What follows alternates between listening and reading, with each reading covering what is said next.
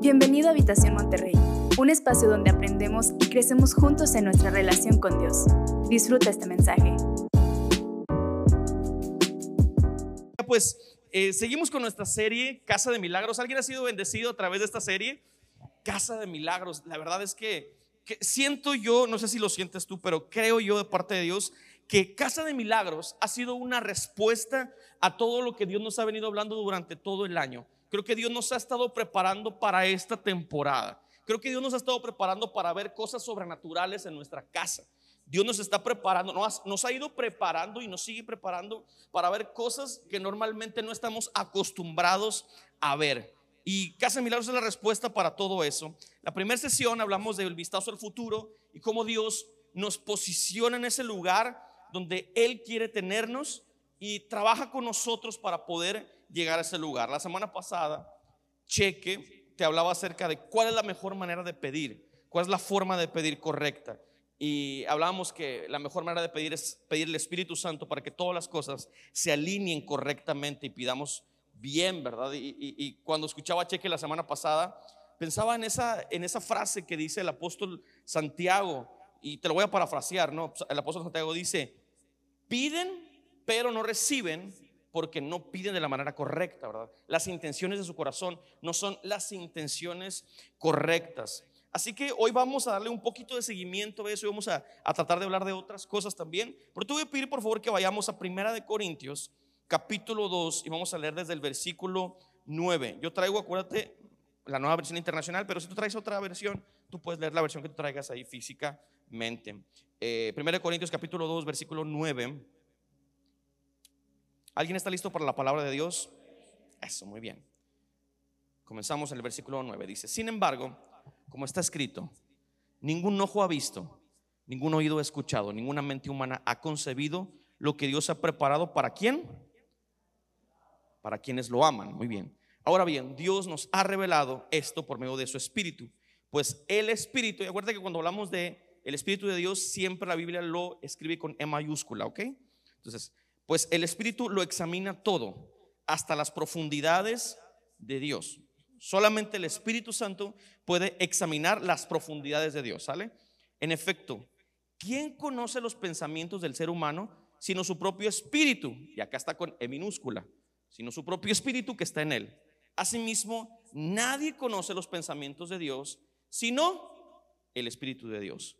Nosotros no hemos recibido el espíritu del mundo, sino el espíritu, con E mayúscula, que procede de Dios, para que entendamos lo que por su gracia Él nos ha concedido. Así como estás, te voy a pedir que oremos unos segunditos. Cierra tus ojos para presentarnos delante de Dios. Espíritu Santo, te damos gracias. Gracias porque nos tienes en este lugar, Dios. Padre, ponemos todo de nosotros para recibir tu palabra. Queremos que todo lo que tú nos hables, nos digas, atesorarlo, Padre Celestial, como lo más importante nosotros. Señor, queremos echar fruto en breve, así que te prometimos que nuestra vida es tierra fértil para tu palabra. Todo esto te lo pedimos en el nombre de Jesús y la iglesia dice, amén. Muy bien, me, me fascina el texto que acabamos de leer hace un momento. Literalmente nos, nos da el esquema y la estructura de cómo debe ser una oración correcta nos da el esquema y la estructura de cómo debe funcionar nuestra oración. Y era parte de lo que te explicaba Cheque la semana pasada. Yo para poder recibir milagros de Dios, yo necesito primero pedir el Espíritu Santo de Dios. El Espíritu Santo de Dios me ayuda a madurar y a alinear mis oraciones a la voluntad de Dios, ¿verdad? Entonces, ah, cuando estaba platicando con Cheque respecto a la, sesión de la semana pasada, le decía, porque por ejemplo, tú platicas con un niño y tú le dices a un niño, ¿cuál es tu mayor sueño en la vida? ¿Cuál es tu, tu proyecto en la vida?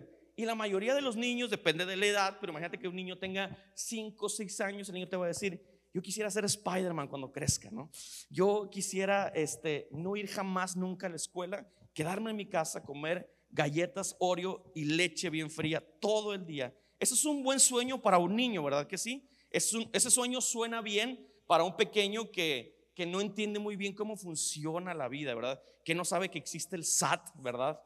Un niño que no sabe que existen los recibos de la luz, un niño que no sabe este, cómo funciona un matrimonio sano. Entonces, un niño sueña de esta manera, pero conforme un ser humano va creciendo, tus anhelos, tu visión de la vida va siendo transformada, va siendo, eh, eh, vas evolucionando. Entonces, si tú le, le preguntas a un adulto, ¿cuáles son tus deseos? ¿Cuáles son tus anhelos? Su respuesta va a ser abismalmente diferente. Entonces, ¿qué es lo que hace el Espíritu? Cuando tú pides el Espíritu, el Espíritu te ayuda a madurar a nuevo nivel en tu vida para que entiendas cuál es la voluntad de Dios para ti. ¿Me siguen hasta aquí, familia?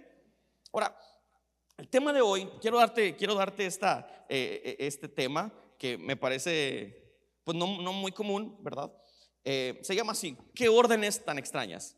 ¿Qué órdenes tan extrañas? Ahora, cuando hablamos de órdenes o de obediencia, porque yo voy a hablar de obediencia, familia. Dile a la persona que tienes a un lado, no te va a gustar tanto el tema de hoy. Dile, por favor, no te va a gustar tanto. Pero es que es necesario, ¿eh? Es necesario. Es necesario. Mira, cuando hablamos de obediencia, eh, cuando hablamos de obediencia, siento como que de alguna manera el ser humano repele la obediencia, ¿no? De, cierta manera, desde, desde que somos niños como que no nos gusta este tema de obedecer. Hay, hay una palabra que, que, la usamos mucho en la carrera que se llama manipulación.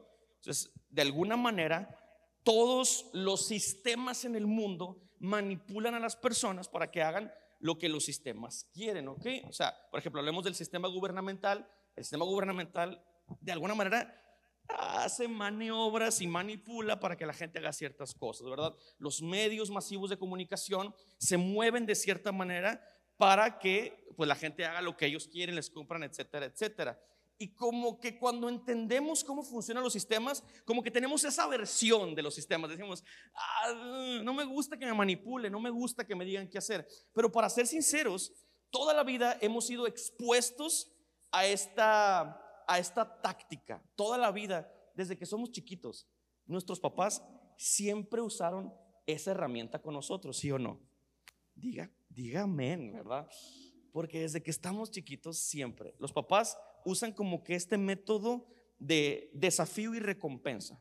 Papá te dice, eh, si te portas bien, te voy a dejar salir o te voy a dejar ver la tele cinco minutos. Si te portas mal, te voy a castigar. Si te comen las verduras, puedes comer postre. Pero si no te comes la comida que te hice, las verduras, etcétera, no te voy a poder eh, dejar comer postre. Ahora, yo te quiero preguntar, iglesia, hoy, ¿la intención de los padres al hacer esto es mala? No es mala, porque el padre quiere un bien para su hijo, ¿verdad? O sea, el padre alimenta a su hijo, le da protección de acuerdo a la edad que él va teniendo, pero esto aquí en China sigue de alguna manera siendo manipulación, por decirlo de una manera. Ahora, cuando vas creciendo, te das cuenta de que esa manipulación de los padres te forjó como ser humano, ¿verdad que sí? Cuando ves todo lo que tus padres hicieron contigo, que, te ponían estas, estos desafíos, estas pruebas, te das cuenta. Eso me hizo muy bien porque me ayudó a crecer eh, sanamente, con una mente sana, a tener relaciones este, buenas, ¿verdad? Con otras personas. Cuando, tenemos nuestra adolescencia, no sé, si, no sé si, si te pasó a ti, pero a mí me pasó un chorro. Cuando yo estaba en la adolescencia, y veía a mi mamá cómo utilizaba la manipulación conmigo y me di cuenta y siento que mis ojos abrieron y cayó una cortina, ¿verdad? Así vi el sistema y dije, yo tengo que derrojar al sistema, ¿verdad? Y entonces trataba yo de negociar con mi mamá. Cuando yo le decía, mamá, ¿puedo ir a una quinceañera? Mi mamá me decía, no puedes ir. Y yo le decía, a ver, espérame, vamos a negociar, ¿verdad? O sea, ¿por qué no? No, ¿por qué no, verdad? Entonces, normalmente cuando, cuando empiezas a ser adolescente, te das cuenta de que eh, a veces ya, ya no funciona tan bien el método a, la mamá, ¿verdad? Y quieres empezar a negociar, a ver mamá, veo muy injusto que a mi hermana sí le diste estas oportunidades, pero a mí no me las diste. A ver mamá, ¿por qué mi hermano sí, nomás porque es hombre y a mí no por ser mujer? A ver, ¿cómo? A ver mamá, solamente por eso. Y, y el adolescente quiere empezar a negociar, pero eso va pasando conforme vas creciendo. Ahora, el Estado te dice que a los cuántos años tú logras tu mayoría de edad. A los 18 años, tú legalmente te puedes ir de tu casa sin problema. Te puedes ir. Lo interesante es que muchos de nosotros, al cumplir 18 años, nuestra mayoría de edad, voluntariamente nos quedamos. La mayoría porque no teníamos dinero, ¿verdad? Para, para sobrevivir allá afuera. Pero la mayoría entendimos que eran las reglas de papá y mamá. Esta es la manera en la que funciona el hogar y voy a seguir funcionando en este sistema porque me funciona este sistema y me ha funcionado durante mucho tiempo el sistema. Ahora, es increíble que a pesar de que venimos programados con ese sistema durante muchos años, cuando venimos a Dios y Dios nos dice, si me aman, guarden mis mandamientos, eso no nos gusta, eso nos choca, ¿verdad? Porque pensamos que Dios quiere ejercer manipulación sobre nosotros, que la iglesia quiere ejercer manipulación sobre nosotros para lograr lo que Él quiere que nosotros hagamos o seamos. Pero yo quiero preguntarte, cada vez que Dios te dice, obedece mis mandamientos, ¿Él quiere un mal para sus hijos? Cada vez que Dios te dice, quiero que sigas estos parámetros, estos principios, todos aquí estamos de acuerdo que Dios no quiere nada malo para nosotros. Él quiere lo mejor para nosotros, por eso nos pone reglas, por eso nos, nos establece un parámetro por donde podemos movernos. Ahora, cuando hablamos de milagros, a veces somos, ¿cómo te pudiera decir? A veces somos un poquito eh, egoístas, ¿verdad? Queremos un milagro, pero no queremos honrar a Dios. ¿Conocen a alguien así? No, no le dé codazo al, compañero que tiene a un lado, ¿verdad? Pero a veces hemos sido esos y a veces hemos visto eso en otras personas. Queremos ver milagros en la casa. Quiero ver milagros de Dios en mi vida. Quiero ver milagros de Dios en mis finanzas. Quiero ver cómo Dios opera en mi vida, pero no nos gusta obedecer a Dios para poder caminar hacia lo que Dios quiere en nosotros. Y Dios sabe que no hay nada más peligroso que una persona ungida desobediente. Él lo sabe.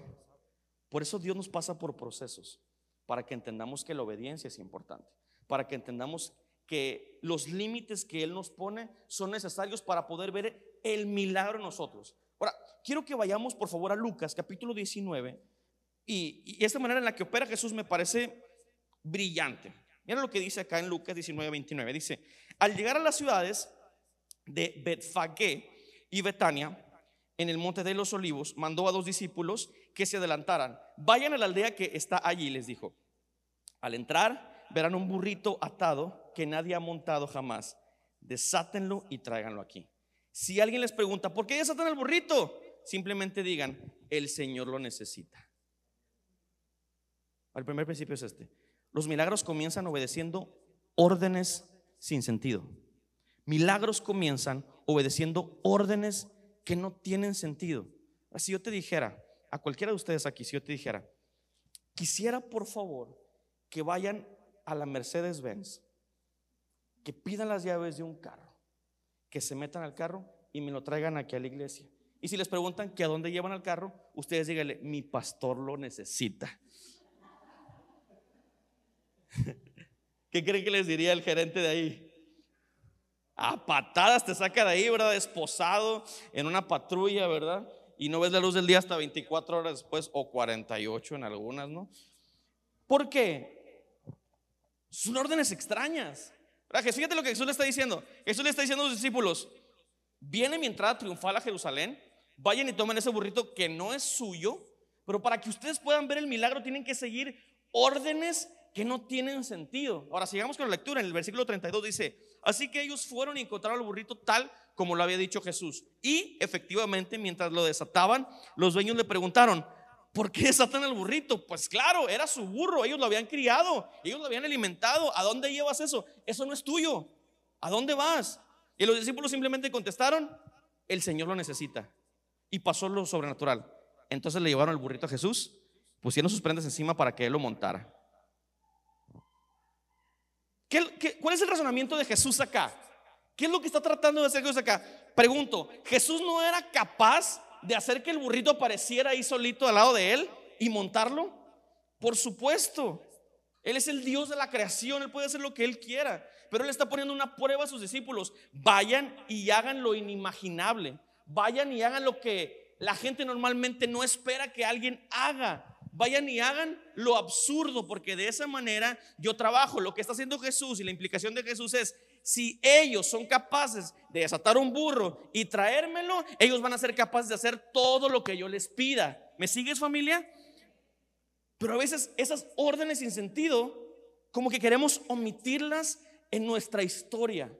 Esas órdenes sin sentido a veces como que las queremos pasar por alto. Mira, viene el host aquí domingo a domingo y te dice, yo lo he experimentado, yo he visto cómo Dios opera en la economía cuando somos capaces de dar, pero cuando tenemos 200 pesos, los agarramos con todas nuestras fuerzas y decimos, ¿cómo le voy a dar 20 si me van a quedar luego 180? No puedo dar mi diezmo porque solo tengo 200 y ya lo tengo súper contado. Pero esas son las órdenes absurdas que te hacen prosperar en Dios. Jesús te dice, si no eres capaz de ser fiel en lo poco, ¿cómo quieres ver el gran milagro en tu vida? Si no eres capaz de ser fiel en las cosas chiquitas, ¿cómo espera que haga un milagro en, en esas cosas que son muchísimo más aparatosas? Hay gente que viene aquí a la iglesia y dice, yo quisiera que Dios sanara mi corazón y me quitara toda la amargura. Y Jesús te dice, comienza perdonando a las personas que te dañaron. Ah, no, no, no, no, no, espérame. Quiero sanidad emocional. Por, por eso vine a salud mental, para que me sanaran. Sí, pero Jesús está desafiando, está diciendo, sí, yo voy a hacer el milagro en tu vida. Yo voy a hacer cosas sorprendentes en tu vida. Yo te voy a hacer florecer, yo voy a hacer florecer tu corazón, pero tienes que comenzar perdonando a las personas que te dañaron. Y de esa manera abres espacio para que tu milagro se geste en el corazón. ¿Alguien me sigue familia? Luego Jesús te dice, cuando vienes a la iglesia o a través de tus líderes de conexión, pide perdón, aunque a ti haya sido quien dañaron. Si quieres ver tu salud emocional, pide perdón. Ah, no me gusta. Que me pidan perdón a mí y tal vez yo pudiera pedir perdón. Pero lo que Jesús está diciendo es, Desata el burro. Ve, desata el burrito. Desata el burrito.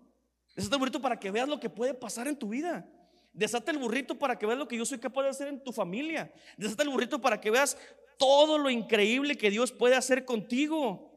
Venimos delante de Jesús con, el matrimonio dañado y decimos, Señor, ojalá puedas restaurar mi matrimonio. Y el Señor le habla al hombre y le dice, claro que lo voy a hacer, pero necesitas empezar a ser más detallista con tu esposa. ¿Qué? ¿Dios trabaja así? Por supuesto que Dios trabaja así. Dios es capaz de hacer milagros sorprendentes si somos capaces de hacer cosas pequeñas en lo cotidiano, en lo normal. No eres capaz de desatar el burrito. Habrá que preguntarnos si Dios realmente puede operar el milagro en ti. Recuerda, Dios puede hacer el milagro, pero no hay nadie más peligroso que una persona ungida que no es obediente. Es algo muy peligroso. Por eso Dios trabaja con tu obediencia. Te dice, asiste a grupos conexión. No, hombre, es que no sabes, hay bastante tráfico, créeme. Yo sé de tráficos, muchos tráficos. Y a veces tenemos que hacer cosas pequeñas en nuestra vida para que milagros se gesten en nosotros. Oye, pero entonces me estás hablando de un evangelio que no es gracia, me estás hablando de que Dios paga al que hace esfuerzos. No, no estoy hablando de eso. Dios ya te salvó y eso no nos lo merecíamos. Tú ya eres salvo por gracia. Pero el milagro, el milagro es otra cosa. El milagro es otra cosa. Tienes que aprender a desatar el burrito para que cosas se gesten en tu vida. Asiste a tu iglesia domingo a domingo sin faltar. Asiste a la iglesia. Desate el burrito. No, yo voy, yo ya me lo propuse. Un domingo sí, dos no un domingo sí, tres no, y así me la llevo hasta que me acabe el año. Y, son, y, podemos ir, podemos ir a la reunión, pero a veces no lo hacemos porque decimos, no, no, ¿para qué voy? Pero seguimos viniendo aquí diciendo, Señor, haz el milagro en mi vida.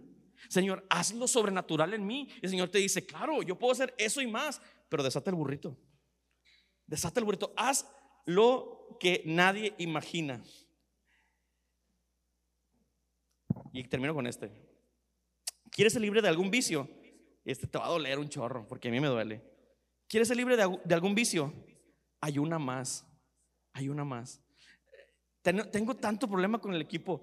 Bueno, no tanto. Yo los quiero, quiero mucho a mi equipo. La verdad, los quiero mucho, pero. ¿Qué te dije ayer, amor? Yo quiero mucho el equipo. Ayer te lo dije. ¿Sí o no te lo dije? Pero, pero batallamos mucho para hacerlos ayunar. Mucho, mucho. Cada año, cada que comienza el año, le, lanzamos un desafío al equipo. Decimos, vamos a ayunar durante 21 días. El ayuno que tú quieras, puede ser el ayuno de Daniel, puede ser el ayuno 8.16, eh, 8.16, ¿verdad? 8.16. Vamos a hacer el ayuno 8.16, el ayuno que tú quieras. Pero yo quiero que esto te cueste, porque mira, es que queremos ver milagros en nuestra casa. Queremos ver milagros en las familias que vienen. Queremos que la gente corra acá. Cantamos ayudamiento manda Señor.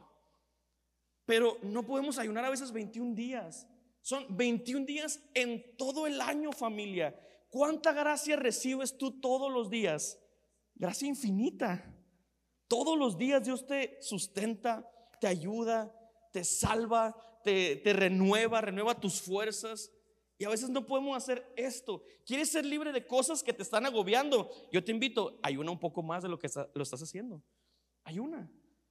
O sea, cuando ayunamos, el ayuno no es mágico, ¿sabes? El ayuno es sistemático. O sea, cuando nosotros ayunamos, no sé si alguien es, yo sé que Eric sí, fan del café. ¿Alguien más hay fan del café aquí que dice, yo no despierto sin mi tacita de café? ¿Hay alguien aquí de ellos? Gama, hermano, ¿verdad? Bueno, cuando tú ayunas, tú le dices, Dios, yo no dependo del café para despertar, yo dependo de ti. Gente que dice, yo mi coquita, mi coquita no me la toques, mi coquita.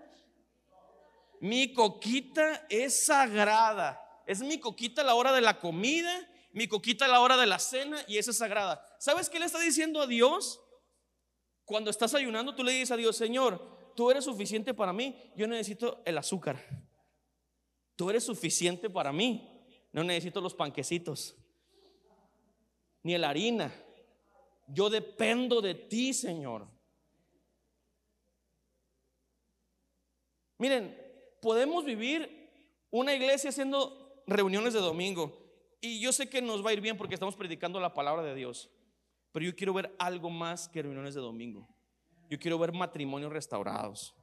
Yo quiero ver familias enteras salvadas. Y para ver esos milagros tenemos que desatar el burrito en nuestra vida. Segundo principio, obediencia es el resultado de morir a mis deseos. Obediencia es el resultado de morir a mis deseos. Vamos por favor a hacer una lectura que está en Mateo 17, versículo 24 al 27. Dice así, cuando llegaron a Capernaum, los cobradores del impuesto del templo se acercaron a Pedro y le preguntaron, ¿tu maestro no paga impuestos del templo? Eran, eran, este, bueno, sí lo paga, le contestó Pedro. Luego entró en la casa, pero antes de tener oportunidad de hablar, Jesús le preguntó, ¿qué te parece, Pedro? ¿Los reyes cobran impuestos a su propia gente o a la gente que han conquistado? Se los cobran a los que han conquistado, contestó Pedro. Muy bien, dijo Jesús. Entonces los ciudadanos quedan exentos. Sin embargo, no queremos que se ofendan. Qué sabio es Jesús, ¿verdad que sí? Qué increíblemente sabio es mi Dios. Dice, Ah, dice, sin embargo no queremos que se ofendan, así que desciende al lago y echa el anzuelo, abre la boca del primer pez que saques y allí encontrarás una gran moneda de plata. Tómala y paga mi impuesto y el tuyo. Quiero preguntarte algo. ¿A qué se dedicaba Pedro antes de ser llamado por Jesús? Y Jesús lo hizo pescador de hombres, ¿verdad? Lo que le estaba pidiendo Jesús a Pedro era completamente irracional, pero él sabía que era muy improbable porque él tenía años pescando.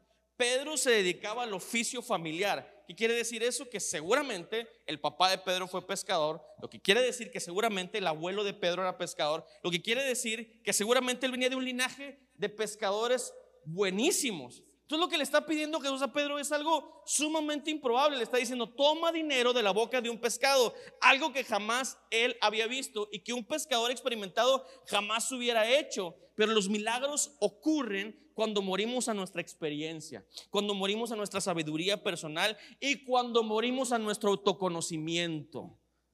Porque entendemos que Jesús nos conoce más a nosotros que nosotros mismos.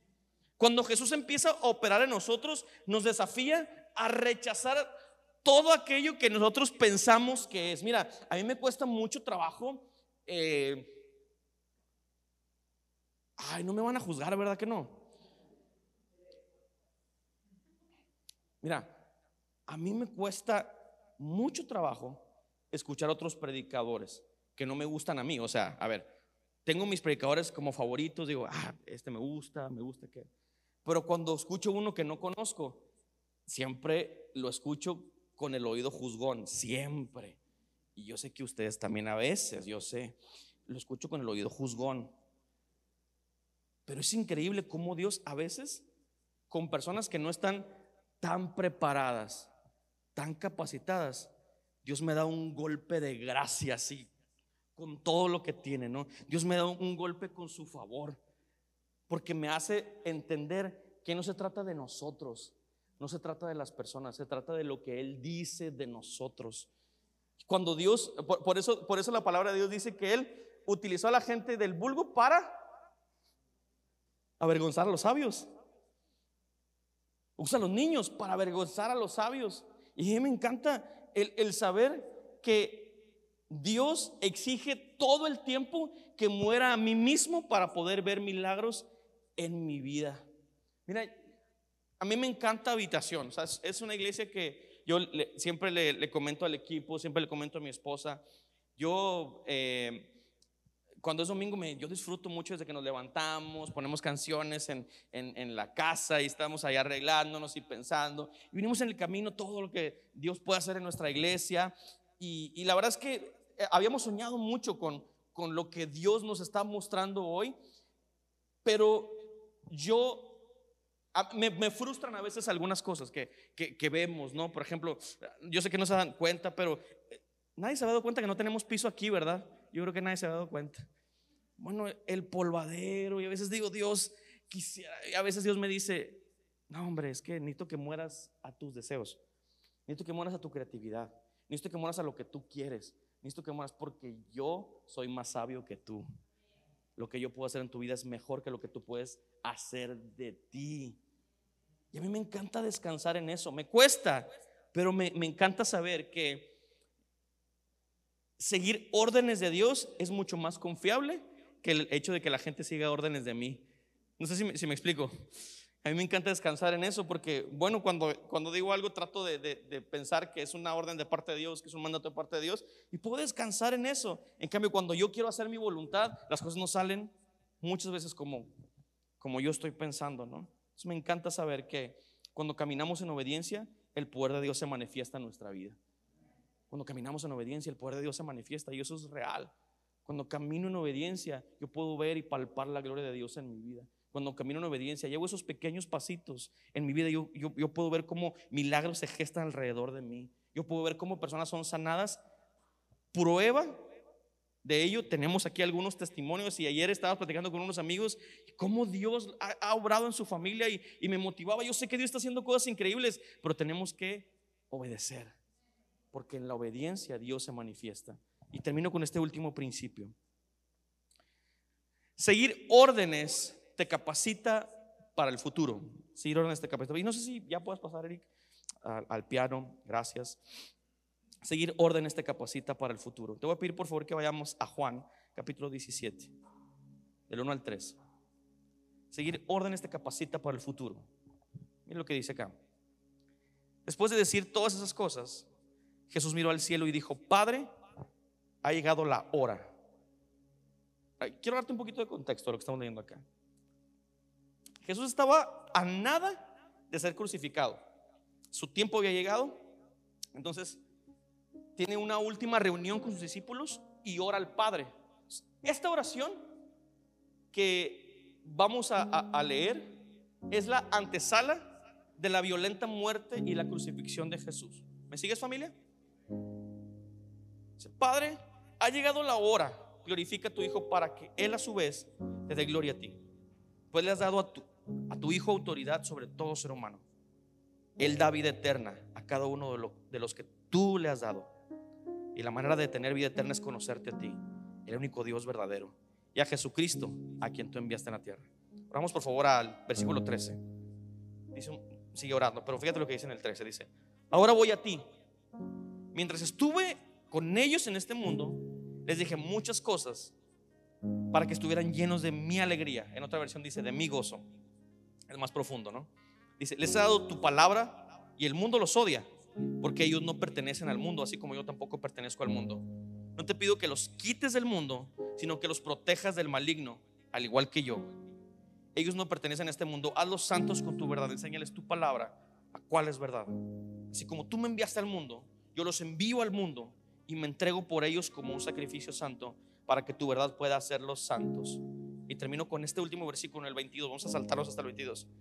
Dice, les he dado la gloria que tú me diste para que sean uno como nosotros somos uno. ¿Qué está diciendo Jesús acá? Jesús está diciéndole al Padre, él dice en esa oración, dice, por tres años yo invertí mi vida en ellos. Por tres años yo transferí vida a sus corazones y a sus almas. Él sabe que Pedro lo va a negar. Él sabe que Judas lo va a traicionar. Él sabe que en el momento más doloroso todos lo van a abandonar y se va a sentir solo en la cruz. Pero me encanta esto último que dice en el 22, dice, les he dado gloria que tú me diste para que sean uno como nosotros somos uno. Porque aunque Jesús sabe lo que viene en algunos días, Jesús sabe que después de que pasa la crucifixión y la resurrección, Juan y Pedro van a ir caminando por un templo y en una puerta llamada la hermosa va a haber un cojo que les diga, una monedita por favor, y ellos le van a decir, no tengo oro ni plata, pero lo que tengo te doy. Levántate en el nombre de Jesucristo. Jesús no tiene nada más que hacer. Jesús dice, yo ya los gradué. ¿Qué es más difícil? ¿Corregir a un niño que tiene 3, 4, 5, 7 años? ¿O corregir a un hombre de 25? ¿Qué es más difícil? Me encanta la analogía cuando, cuando estamos capacitando a una persona aquí en la iglesia. Una persona viene necesitado de Dios y dice, quiero conocer a Jesús, quiero que mi vida cambie, quiero que mi matrimonio cambie, quiero desarrollar mi vida espiritual. Me emociona eso. Pero yo le digo, nada más quiero que estés consciente de que eso no va a pasar de la noche a la mañana, que lo que Dios va a hacer en tu vida es un proceso. Yo siempre les digo y les doy esta garantía y espero que tú también como iglesia lo hagas. Dale un año de tu vida a Jesús y vas a ver cómo al cabo de un año tu vida va a ser transformada completamente. Es la garantía que podemos dar a la gente. No por nosotros ni por nuestra capacidad, sino porque lo que Jesús ha dicho de la iglesia. Por eso podemos dar esa garantía. Es cuando Jesús está orando por ellos, Él dice, yo ya invertí tres años en ellos. Yo sé que cuando yo ascienda, ellos van a hacer el trabajo que les toca. Porque yo ya deposité todo en ellos. Ahora yo te pregunto, sí, yo sé que los discípulos hicieron algunos milagros en ese tiempo, pero la mayoría de los milagros, ¿quién los hizo en ese tiempo que estuvo Jesús predicando? Jesús. Él fue el gestor de los milagros. ¿Qué hacían los discípulos? Obedecer. Vámonos para allá, vámonos para allá. Hagan esto, hacen esto. Aquí nos vamos a quedar, aquí nos vamos a quedar. Oren conmigo este tiempo, oramos contigo este tiempo.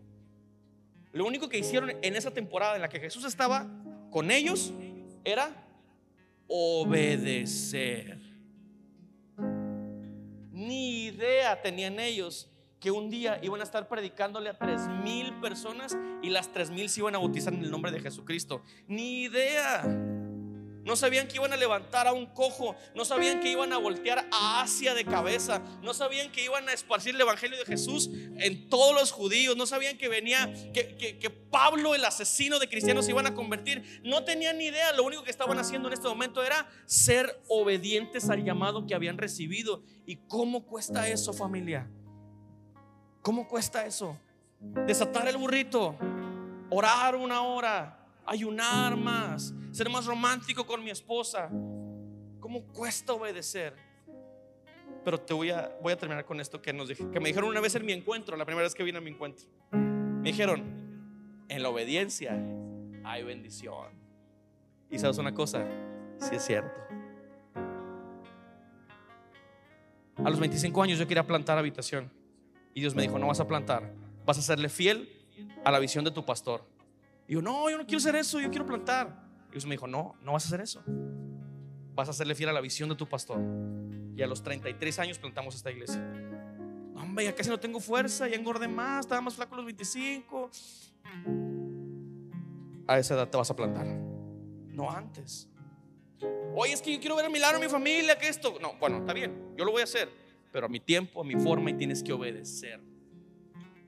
Señor, pero estamos cantando avivamiento y Dios dice, sí te voy a mandar avivamiento, pero primero tengo que trabajar en tu carácter. El milagro es en tu carácter. El milagro es en tu corazón.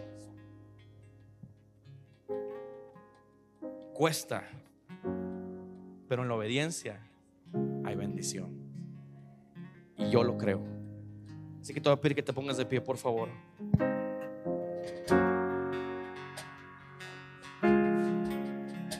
¿Hay alguien que se quiere graduar de obediente? Gracias por acompañarnos. Si necesitas conectar con nosotros, entra a www.iglesiahabitacion.com o búscanos en redes sociales como Habitación Monterrey.